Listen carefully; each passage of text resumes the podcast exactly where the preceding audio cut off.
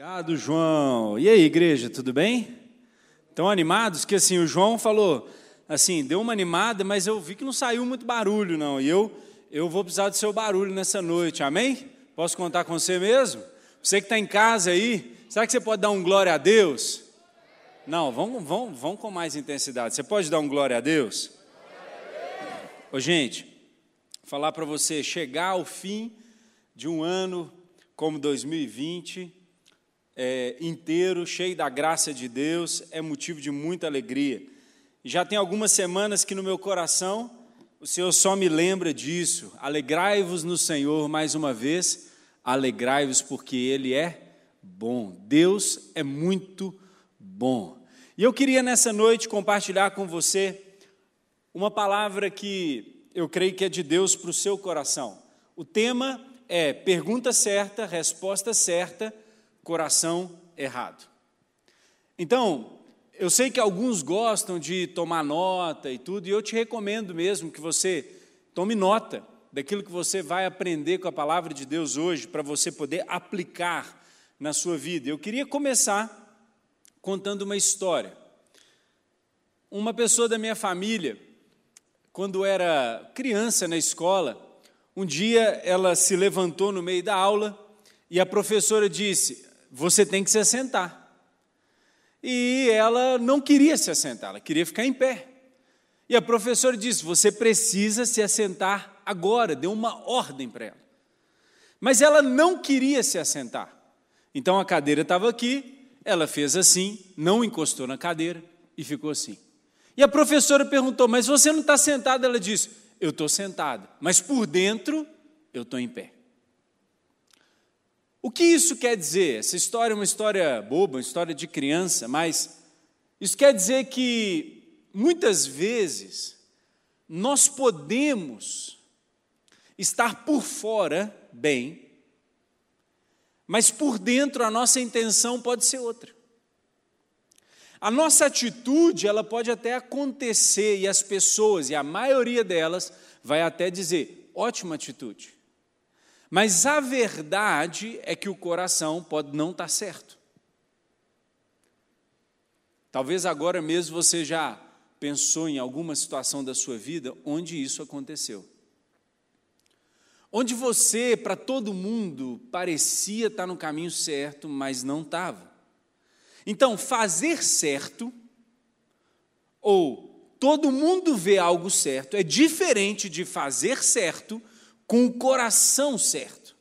Eu tenho três filhas. Gente, minhas filhas são maravilhosas. Hoje eu, eu vim para o culto e perdi, porque todo dia, antes de dormir, eu faço devocional com elas e é uma experiência linda. Sempre Deus ensinando, e eu vejo, eu, eu, eu estou vendo a colheita desses frutos. Mas sabe, eu gosto muito mais quando eu percebo a obediência delas de coração. Às vezes eu digo assim, ô, filha, você tem que fazer isso.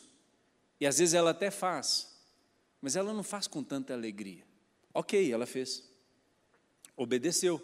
Ela está aprendendo a obedecer. E às vezes no processo de aprender a obedecer, a gente até faz sem o coração acompanhar. Mas quando eu fico satisfeito? Quando eu vejo que ela está fazendo com o coração alinhado com aquilo que ela está realizando. Então, a gente pode estar sentado, mas de pé por dentro. E o que isso tem a ver com mais de Deus? Você sabe que esse culto tem o tema mais de Deus, e eu tenho pensado muito nisso. Eu, eu já tive muitas experiências com Deus, muitas experiências. Experiências de cura, experiências de poder, experiências de respostas extraordinárias, pedidos, clamores. Eu já tive experiência de porta de trabalho se abrindo quando nada abria. Eu já tive provisão de Deus financeira é, quando eu não esperava ter. Eu já tive muitas experiências com Deus. Mas sabe o que no decorrer do tempo, da vida, a gente vai entendendo que não é só sobre as experiências exteriores que às vezes a gente tem, Mas a maior experiência que nós precisamos ter com Deus é a construção de como e o que nós cremos. E eu tenho pregado ao redor todo esse ano, basicamente, as minhas palavras têm sido uma palavra de alinhamento para o seu coração no que você crê e como você crê. Peguei alguns domingos atrás uma palavra que chama Seja Sóbrio. E eu te desafio a assistir se você não assistiu, porque ela vai confrontar exatamente no que cremos e como cremos. E eu queria hoje dar mais um passo um pouco nessa direção. E para começar, e a gente logo lê a palavra de Deus, eu, eu fico vendo como que as pessoas se interessam por jovens que atingem muito sucesso financeiro na sua juventude. Bom, hoje, eu não sei se você sabe, mas hoje morreu o dono do Banco Safra. É, é o homem mais rico do Brasil, morreu hoje. Você está sabendo disso? Você não está sabendo. Por quê? Porque ele não deixou nada para você. Se tivesse deixado, você estava sabendo, né? E estava feliz, talvez nem estava aqui no Mais de Deus, né? Mas ele morreu hoje. Mas sabe, quando você vê alguém já de idade, alguém que já é muito sênior e, e atingiu um grande objetivo, você diz: bom, é compatível com aquilo que ele é, viveu. Mas quando você vê alguém muito jovem atingindo um sucesso, ou vamos traduzir agora para a nossa linguagem, quando você vê alguém que viveu a vida toda e atingiu uma maturidade, isso é legal, mas quando você vê alguém que é novo, não talvez de idade, mas novo na fé, e atingiu uma maturidade com Deus rápida, isso te chama atenção. Isso te chama atenção. E você sabia que na Bíblia tem a história de um jovem rico? Então, todo mundo olha lá, o Mark Zuckerberg, que é o fundador do Facebook, né, ficou bilionário, muito novo, e muitos têm aí, através da tecnologia, das novas tendências, da internet, atingido grandes objetivos nessa área, e a Bíblia conta a história de um jovem que ficou rico. E eu queria contar essa história, e, eu queria, através dessa história, trazer valores importantes para a sua vida, para o que você crê e assim você vai ter grandes experiências com Deus. Vamos ver então que é possível, sim, você fazer a pergunta certa, ter a resposta certa, mas estar com o coração errado. E nós vamos ler Lucas no capítulo 18, e vamos ler do verso 18 até o verso 30. Se você está aí anotando, Lucas 18, 18 a 30, e nós vamos ler. A história do jovem rico ela está registrada nos outros evangelhos, mas nós vamos ler no Evangelho de Lucas, a partir do verso 18, que diz assim: Certo homem importante lhe perguntou, Bom mestre, o que farei para herdar a vida eterna? Uma pergunta, uma boa pergunta. E Jesus respondeu com outra pergunta: Por que você me chama bom? Não há ninguém que seja bom a não ser somente Deus. Você conhece os mandamentos: não adulterarás, não matarás, não furtarás, não dará falso testemunho, honra teu pai e honra também tua mãe. E a resposta foi: a tudo isso tenho obedecido desde a minha adolescência, disse ele. E ao ouvir isso, disse-lhe Jesus: falta-lhe ainda uma coisa. Está legal, mas está faltando algo. Venda tudo que você possui, dê o dinheiro aos pobres, e você terá um tesouro nos céus. Então, depois que você fizer isso, venha e siga-me. Ouvindo isso, ele ficou tão triste, porque ele era muito rico. Vendo-o entristecido, Jesus disse, ele estampou a tristeza no rosto e Jesus viu. E Jesus falou: Como é difícil aos ricos entrar no reino de Deus. Afirmação, não uma pergunta, não tem nenhuma dúvida, Jesus está afirmando como é difícil aos ricos entrar no reino de Deus. De fato, e ele está então agora exemplificando, é mais fácil passar um camelo pelo fundo de uma agulha do que um rico entrar no reino de Deus. E os que ouviram isso perguntaram: então, quem pode ser salvo?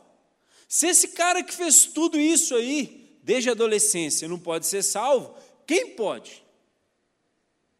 E Jesus respondeu: O que é impossível para os homens é possível para Deus.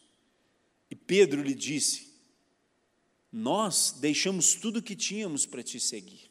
E Jesus então responde àquela afirmação de Pedro: Digo-lhes uma verdade. Ninguém que tenha deixado casa, mulher, irmãos, pai ou filhos por causa do reino de Deus, deixará de receber na presente era, agora, e muitas vezes mais, ou seja, agora é só uma amostra, mas no futuro, você vai receber muito mais na era futuro e na vida eterna. Vamos lá? Está preparado? Então vamos lá.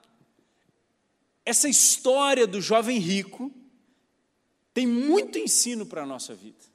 Muito ensino.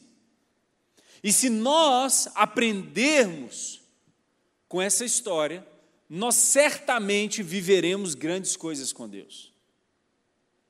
E o verso 18, ele começa fazendo para nós uma grande revelação, porque a Bíblia diz: certo homem, destaco, importante, lhe perguntou, bom mestre, o que farei para herdar a vida eterna? E a primeira coisa, o primeiro tópico que eu quero trabalhar com você é como nós chegamos até Jesus. Qual é a nossa postura ao chegar até Jesus? Como deve estar, não o nosso exterior, mas como deve estar o nosso coração quando a gente chega até Jesus? Interessante que aqui a Bíblia destaca que aquele, aquele jovem, aquele homem era importante. e carregar o título de importante, de especial, será que é assim que a gente deve chegar diante de Jesus? Eu te pergunto, como você se aproxima de Deus? Você chega diante de Deus apresentando as suas credenciais?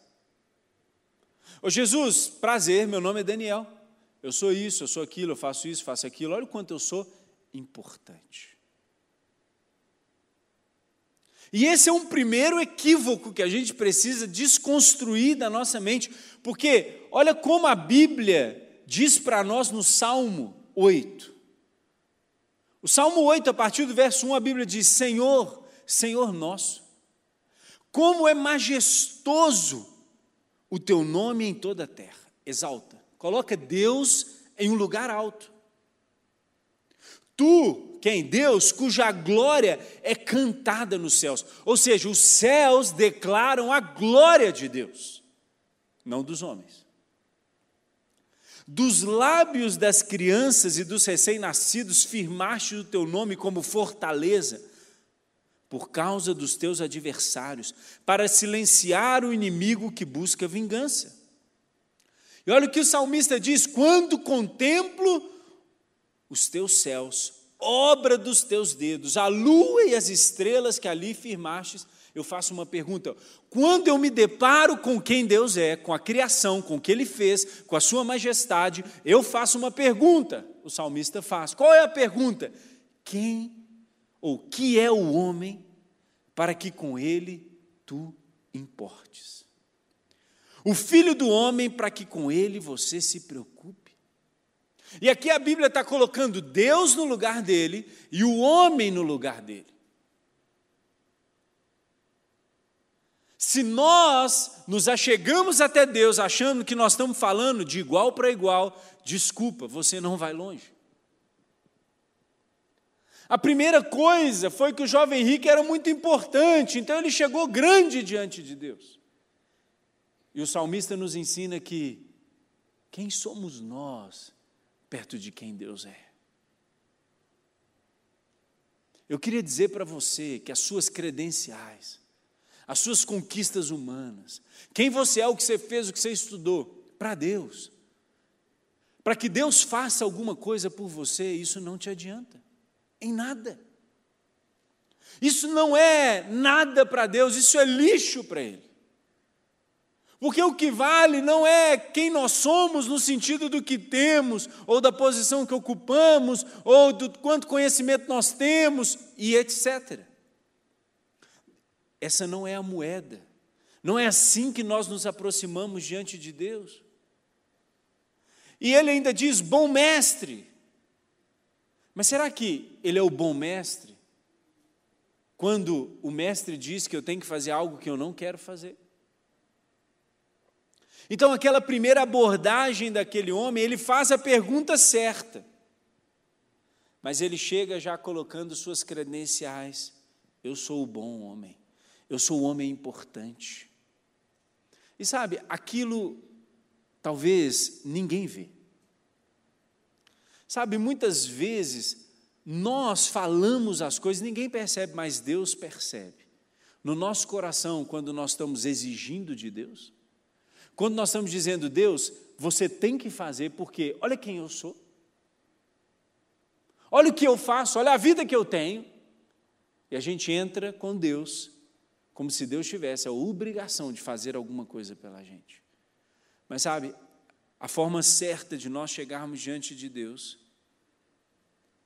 é chegando, Deus, o Senhor é o Deus Todo-Poderoso. E quem é o Senhor para que se preocupe comigo? apesar de que Deus se preocupa conosco. Como você tem se achegado diante de Deus? Como você vem para um culto que diz mais de Deus? Como você vem quando você quer buscar de Deus uma resposta para uma causa impossível, para uma enfermidade? O seu coração vem quebrantado? Ou seu coração vem com as credenciais tentando induzir? E eu te afirmo que as nossas credenciais não induzem uma resposta de Jesus sobre a nossa vida? A primeira coisa, chegue diante de Deus quebrantado, porque Ele é o Deus Todo-Poderoso e nós somos filhos. Mas aquela história, ela se desenvolve ainda. E no verso 19 continua dizendo: Por que você me chama bom? Jesus respondeu: Não há ninguém que seja bom a não ser somente Deus. E Jesus diz assim: Eu sei, né, pelo jeito, que você conhece os mandamentos: não adulterarás, não matarás, não furtarás, não dará falso testemunho, honra teu pai e tua mãe. E aquele jovem responde: A tudo isso eu tenho obedecido desde a minha adolescência. Ao ouvir isso, Jesus então diz para ele mais alguma coisa: olha, está faltando ainda uma coisa. Vende tudo que você possui, dê o dinheiro aos pobres e você terá um tesouro nos céus. Depois você vem e siga-me. E aqui, o segundo ponto é: aquele homem estava sentado por fora, mas ele estava em pé por dentro. Por quê? Porque aquilo que ele tinha que fazer que todo mundo via, ele estava cumprindo. Ele não estava adulterando, ele não estava matando, ele não estava roubando, ele não estava dando falso testemunho, ou seja, ele obedecia a todos os mandamentos, mas parecia, e Jesus diz isso, que tinha um problema que estava lá dentro. Tinha um problema dentro que ninguém via. Agora, então quer dizer que aqui Jesus estava dizendo que nós não precisamos seguir os mandamentos, que não é sobre seguir nada, que não é sobre obedecer? Claro que não. Mas o que ele estava querendo dizer é que, como aquela pessoa da minha família ficou sentada, mas com o coração em pé, a gente pode estar vivendo algumas coisas com Deus, mas o nosso coração ainda não foi tomado. E talvez essa seja a grande diferença de conhecer e conhecer a Deus. Conhecer aqui em cima, mas conhecer em profundidade. Não tenha dúvida, as primeiras coisas que Deus vai mudar na sua vida, à medida que você se relaciona com Ele, são exteriores. As coisas primárias, as coisas mais exageradas, mas depois vão ficando coisas que estão dentro do nosso coração e que ninguém sabe. E tantas vezes nós nem mesmo sabemos, a não ser que o Espírito Santo revela para nós. Aqui é aquela comparação de uma casca com uma essência. E eu te pergunto: o evangelho que você tem vivido é o evangelho de casca ou de essência? Eu não sei quantas vezes eu falo na minha cela, não adianta nada você vir na cela, vir na igreja e você não se entregar a Deus. Porque não é sobre frequentar lugares, você está cansado de saber isso. Não é sobre assentar dentro de uma igreja ou ir a uma cela. É sobre, ao fazer isso, se encontrar e se entregar a Jesus. A Bíblia dá vários exemplos sobre isso, várias denúncias a Bíblia relata para nós, mas você lembra quando Jesus diz, por exemplo, que estava ali né, uma pessoa entregando os seus dízimos, as suas ofertas, e colocou grande quantidade de dinheiro, mas que veio uma viúva, por exemplo, que deu uma moedinha, e Jesus disse: ela deu mais que todo mundo. Ela deu mais que todo mundo? Não! Ela não deu quantidade, ela não, somando, não deu mais que aqueles homens, mas sabe o que acontece? O coração dela estava totalmente entregue a Jesus. Quando ele ofertou, quando ela ofertou tudo que ela tinha, Jesus falou: aprovado. Aprovado onde? No exterior? Não, aprovado no secreto. Aprovado no coração aprovado lá dentro.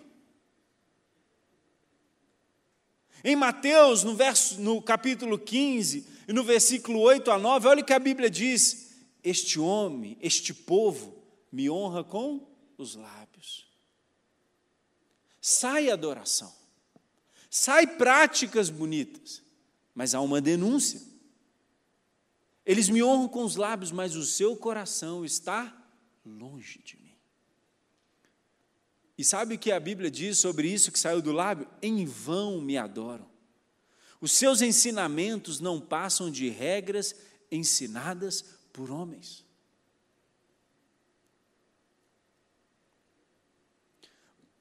Sabe, muitas vezes a pessoa começa a andar com Jesus, e talvez essa fosse a realidade daquele homem, se ele não fosse confrontado e mudasse de vida. A pessoa começa bem, e ela diz: Ah, isso aqui eu não quero mais, e ela faz uma escolha. Mas sabe, se não mudou o coração, se a entrega não foi de coração, daqui a pouco ela abraça aquele pecado de novo. E talvez você tenha abraçado o pecado que você já largou tantas vezes. Talvez você já reabraçou práticas na sua vida que há muito tempo você já tinha dito que não viveria mais. Então, a pergunta daquele jovem foi certa. A resposta de Jesus foi certa. Obedece os mandamentos. Mas quando no verso 23, e a gente vai para o terceiro item, a Bíblia diz que ouvindo isso ele ficou triste porque era muito rico. E aqui abre a grande denúncia que nós precisamos lidar na nossa vida. Todos nós enfrentamos a guerra do eu, a guerra do ego e a guerra do meu. Talvez essa seja a maior guerra que você vai enfrentar em toda a sua vida.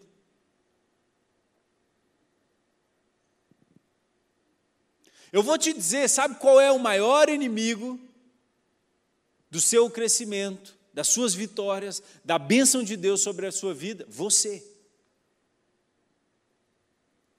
É claro que Satanás, seus demônios e suas obras, eles estão trabalhando, sim. Mas se nós não passamos nem da primeira fase, como nós vamos vencer a segunda? E quando eu falo da guerra do eu, da guerra do ego, da guerra do meu, é a guerra da entrega completa.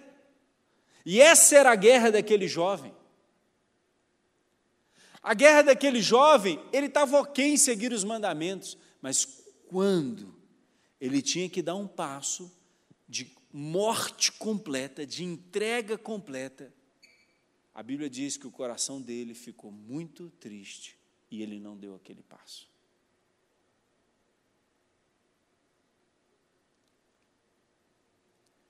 Eu me lembro quando, há muitos anos atrás, eu lutava com um pecado na minha vida recorrente recorrente. Eu já não aguentava mais, eu morria de vergonha, de vez após vez, dizer: Deus, eu não vou fazer isso mais, e fazer de novo. Alguém já viveu isso? Ô, oh, gente, me ajuda aí, eu vou passar vergonha sozinho, né? Levanta a mão em casa aí, pelo menos, seja solidário. enquanto a morte, a entrega não é completa, não vem o padrão de Deus para a nossa vida. Querida, aquele, aquele jovem tinha feito tudo. Mas a guerra do ego, a guerra da entrega, a guerra de eu não vou ser o protagonista, eu vou entregar tudo, eu preciso morrer para mim mesmo. E Mateus 16, 24 fala sobre isso. Então Jesus disse o que aos seus discípulos: Se alguém quiser acompanhar-me, você quer andar comigo, você quer andar do meu lado, você quer seguir, eu sou o seu mestre. Lembra que o jovem chamou bom mestre? Você quer seguir o mestre, jovem? Ah, eu quero. Você quer seguir Jesus? Eu quero. Então, vamos ler Mateus 16, 24. Se alguém quiser acompanhar-me, precisa fazer alguma coisa. A Bíblia diz: negue-se a si mesmo, tome a sua cruz e siga-me. Pois quem quiser salvar a sua vida vai perdê-la. Mas quem perder a sua vida por minha causa, a encontrará. Vamos, vamos esmiuçar esse versículo. Se você quer me seguir, você precisa negar o seu eu, você precisa negar o seu ego e você precisa negar o seu meu. Isso é meu, eu faço, eu decido.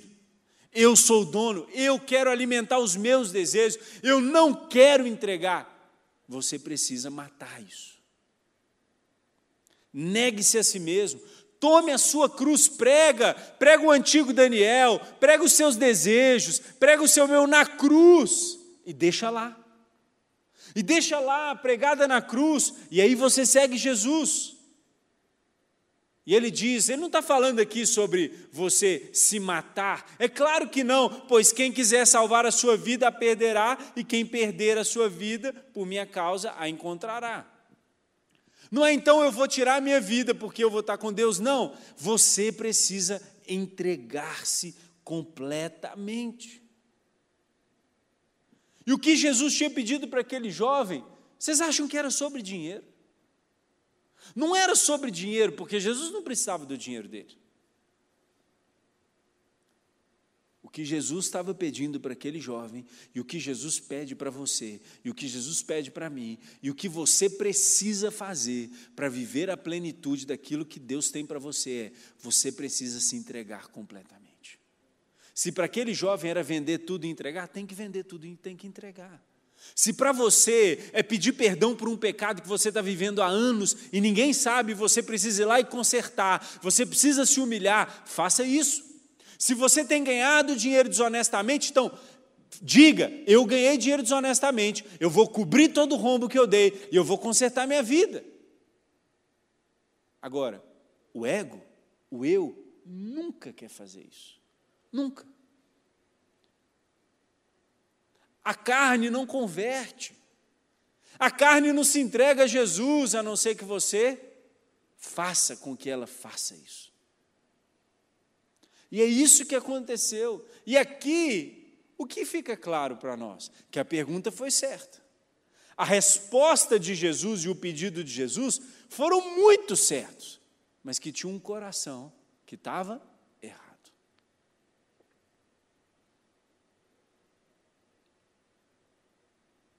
Quantas vezes nós queremos o que Deus tem para nós, mas nós não queremos seguir o caminho que Jesus tem para nós? Querido, por que eu digo sobre crer certo? Sobre você entender o Evangelho e viver o Evangelho de verdade. Não se engane. O Evangelho é um só. Há uma só verdade, um só caminho. Nós não podemos fazer do Evangelho como a gente quer. A Bíblia diz que o caminho de seguir a Jesus é um caminho estreito. E não adianta você andar com uma picareta do lado, tentando abrir o caminho, facilitando, não, não, está difícil aqui, deixa eu quebrar aqui, deixa eu quebrar, não, essa parte aqui eu não quero, eu não vou me entregar, mas eu vou com Jesus. Não, você precisa se remover tudo e entrar por aquele caminho estreito que só cabe você. Só cabe você pequeno, humilhado, contrito na presença de Deus, como alguém que entregou tudo. E eu temo muitas pessoas que estão atrás das bênçãos de Deus. O que tem de errado nisso? Nada. Você acha que eu não quero a bênção de Deus? Você acha que eu não quero o favor de Deus? Você acha que eu não vou pedir a Deus por cura? Você acha que eu não peço a Deus pela minha família, pela minha vida, pela minha saúde? Você acha que eu não oro pelas pessoas para elas serem curadas? Eu faço isso. Mas a minha dúvida não é essa. A minha dúvida é se eu ou se as pessoas que estão querendo a bênção de Deus estão dispostas a entregar tudo. E por que isso tem tudo a ver? Olha só, verso 24. Vendo entristecido, Jesus disse: Como é difícil aos ricos entrar no reino de Deus. Em outras palavras, como é difícil você matar esse eu, o seu ego, a sua carne, os seus desejos, como é difícil você se submeter a Deus completamente. De fato, é mais difícil um camelo passar no fundo, é mais fácil um camelo passar no fundo de uma agulha do que um rico entrar no reino dos céus. E Jesus está dizendo, é muito difícil, sabe por quê? Porque as pessoas não querem entregar tudo. Elas não querem morrer. Aquele jovem ficou triste porque, ah, eu até quero Jesus, mas eu tenho que entregar tudo mesmo. E Jesus respondeu: o que é impossível para os homens é possível para Deus. Porque até então parece que o caminho é só de sofrimento.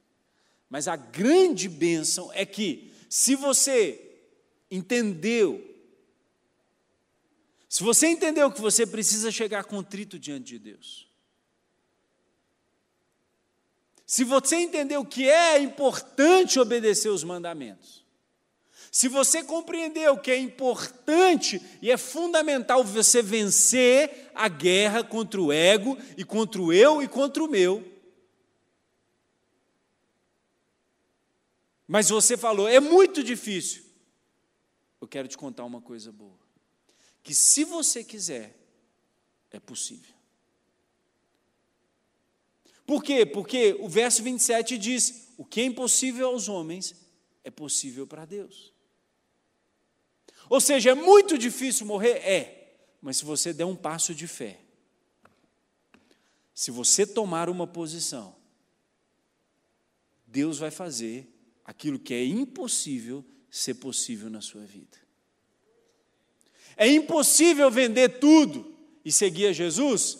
Ele achou que era, mas se ele tivesse dado o passo de vender tudo, aquele novo caminho que se abria para ele, Deus ia fazer aquele caminho possível.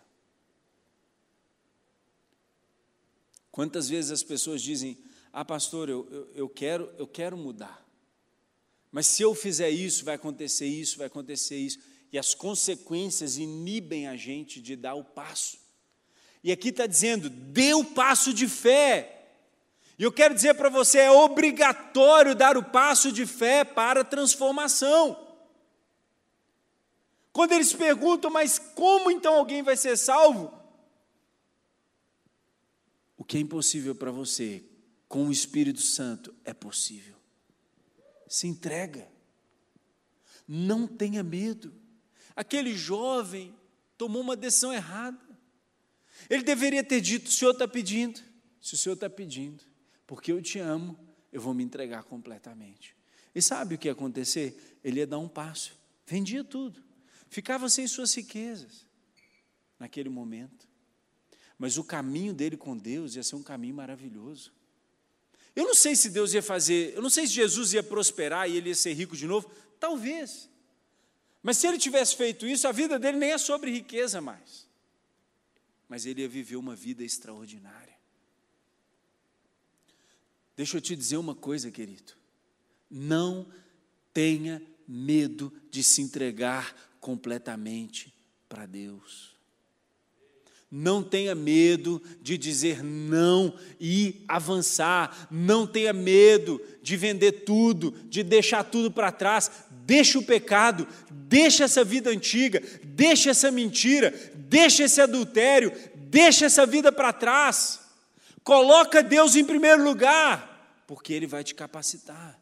Filipenses 2,13 diz: Pois é Deus quem efetua em vocês tanto querer quanto realizar de acordo com a sua boa vontade.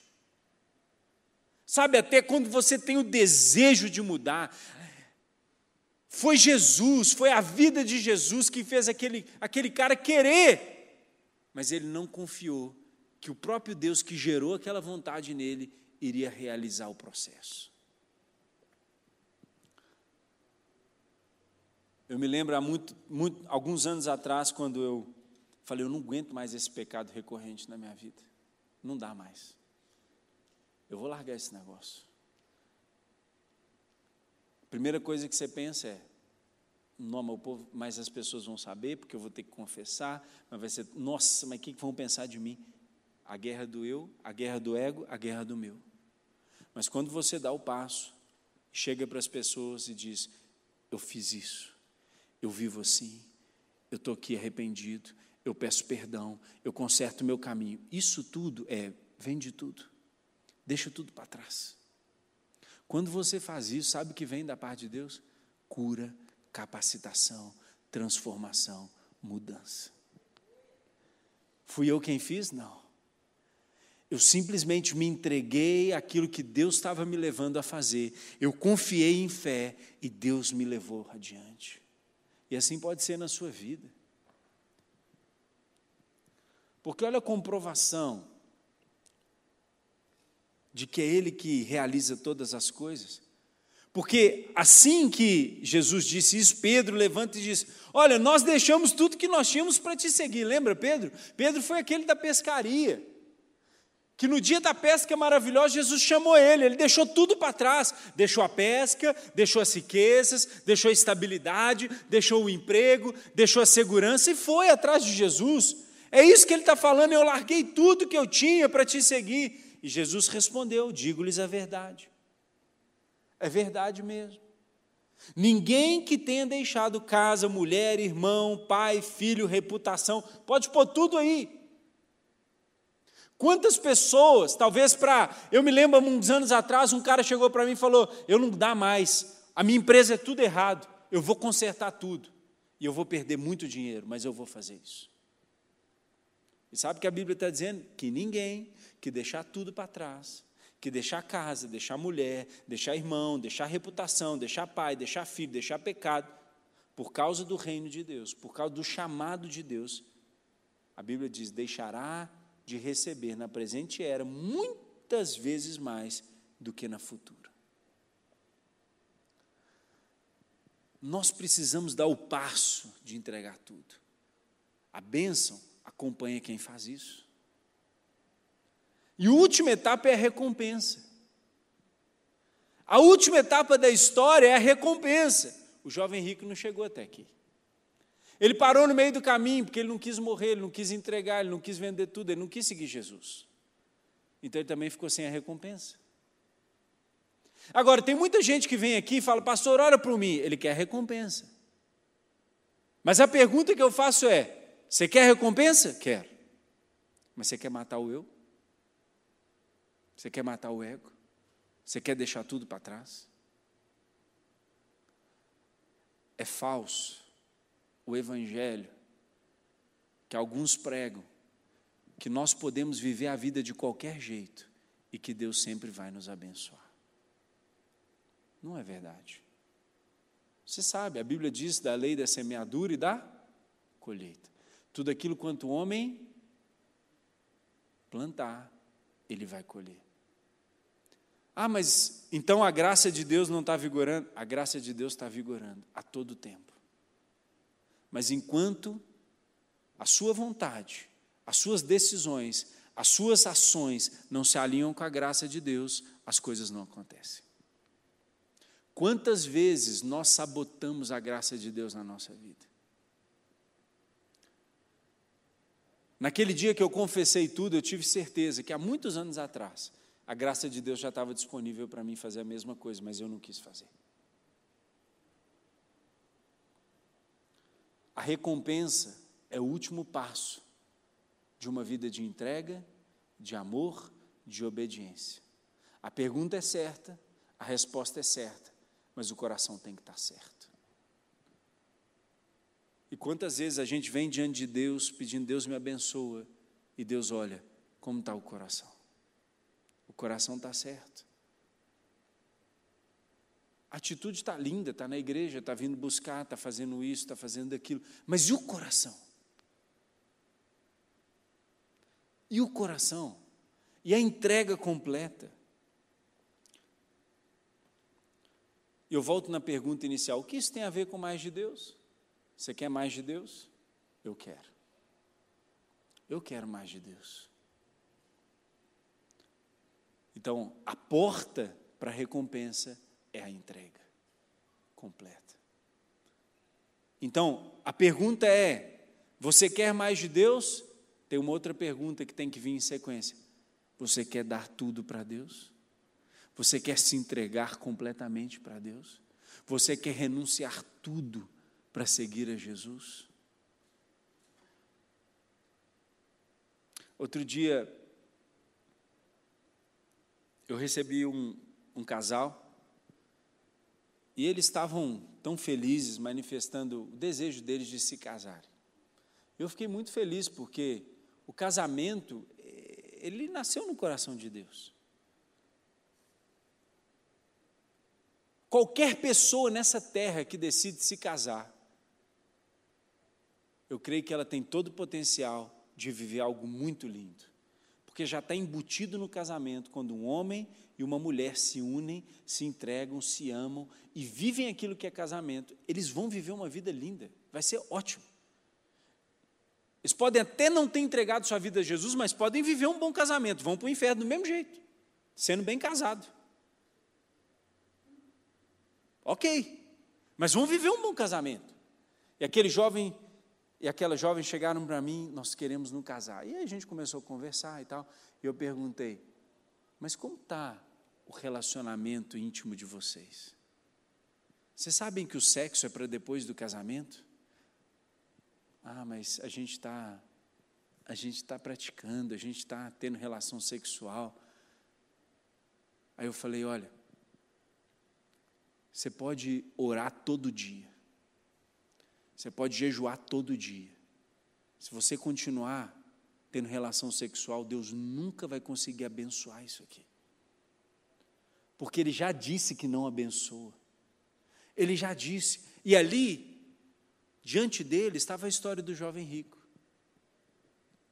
Você está disposto a me entregar tudo que tem valor para você? Se você está disposto, mesmo que seja difícil, eu não vou conseguir não transar. Dá o passo. Não, mas eu não vou conseguir. Lembra que a gente leu? Dá o passo. Deus vai te capacitar, mas a obediência vem primeiro. Você quer viver grandes coisas de Deus? Você quer recompensa? Você pode ter a pergunta certa, você pode ouvir a resposta certa mas tem que estar com o coração certo, com a atitude lá dentro do coração correta. Atitude de obediência, atitude de entrega, atitude de seguir a Jesus. Como a gente terminaria? Eu queria pedir para a banda já subindo. Sabe, eu sei que a gente quer as bênçãos de Deus, mas eu creio que hoje Jesus ele quer te fazer uma pergunta.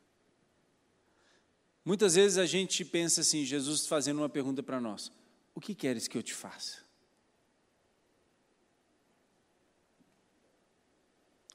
Mas hoje a pergunta de Jesus é outra.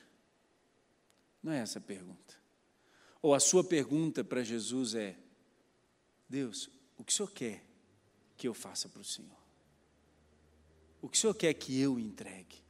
O que o Senhor quer que eu defina na minha vida hoje? E sabe, você não precisa andar preocupado, porque a bênção de Deus segue quem obedece. Simples. Simples. Às vezes eu acho até estranho algumas coisas na minha vida. Eu vou falar para vocês de verdade, de coração. Eu, eu prego essa palavra, sabe por quê? Porque para mim é tão difícil quanto qualquer um entregar tudo. Não tenha dúvida disso. É tão difícil quanto para qualquer um.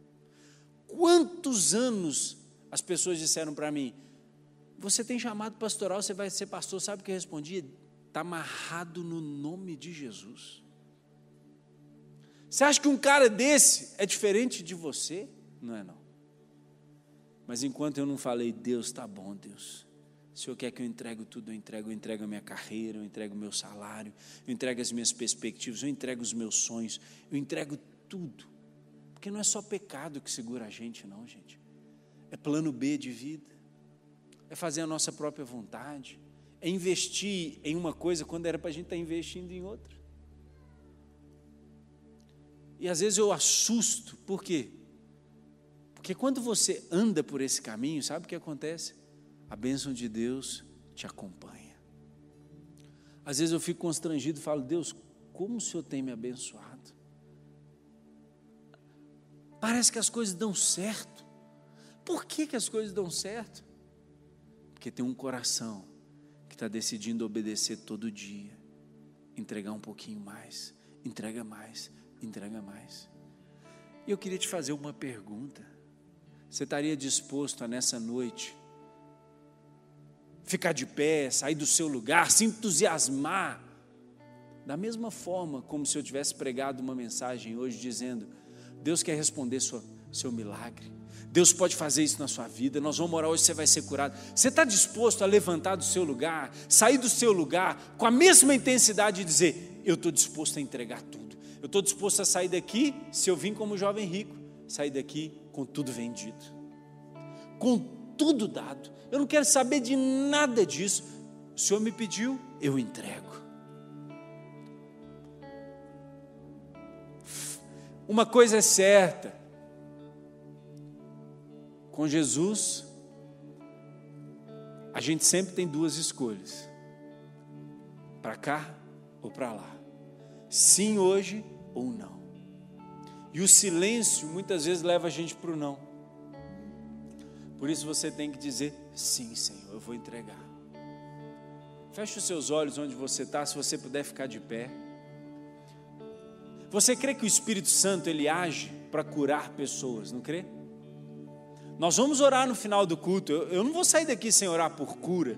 Eu não vou aqui sair sem orar por você, pela sua família talvez por uma necessidade que você tenha, eu vou orar por isso. Eu tenho fé que o Espírito Santo de Deus vai se mover em cura, em resposta nessa noite. Eu creio nisso. Mas eu também creio que o Espírito Santo de Deus é aquele que convence, que constrange, que toca os nossos corações. Eu queria pedir ao Espírito Santo de Deus, feche os seus olhos. Espírito Santo de Deus, o Senhor que é especialista em ver o que ninguém vê, em falar o que ninguém fala, em confrontar algo no nosso coração, como Jesus fez com aquele jovem rico. Nós queremos pedir, Espírito Santo de Deus, toca os corações aqui nessa noite, Pai. Toca os corações aqui nessa noite, Senhor. Se tem alguém aqui, Deus, que está andando equivocado no seu caminho, se tem alguém aqui que inverteu a ordem das coisas, que é a recompensa sem passar pelo processo. É pura graça do Senhor o Senhor nos abençoar, é pura graça do Senhor o Senhor nos curar, é pura graça do Senhor o Senhor nos conduzir. E nós queremos, Pai, nessa noite, alinhar a nossa atitude, o nosso coração à tua graça. Eu quero pedir, Espírito Santo de Deus, não deixa nada escondido, nada oculto em nós. Se o Senhor precisa falar, Deus, se o Senhor hoje está chamando alguns aqui para abandonar vida de pecado, se o Senhor está chamando alguns aqui para investir o seu tempo em outras coisas, se tem gente aqui que está com o coração só na recompensa e não no dono da recompensa, Pai, com teu amor manifesta, Pai. Constrange, fala, deixa claro, Senhor.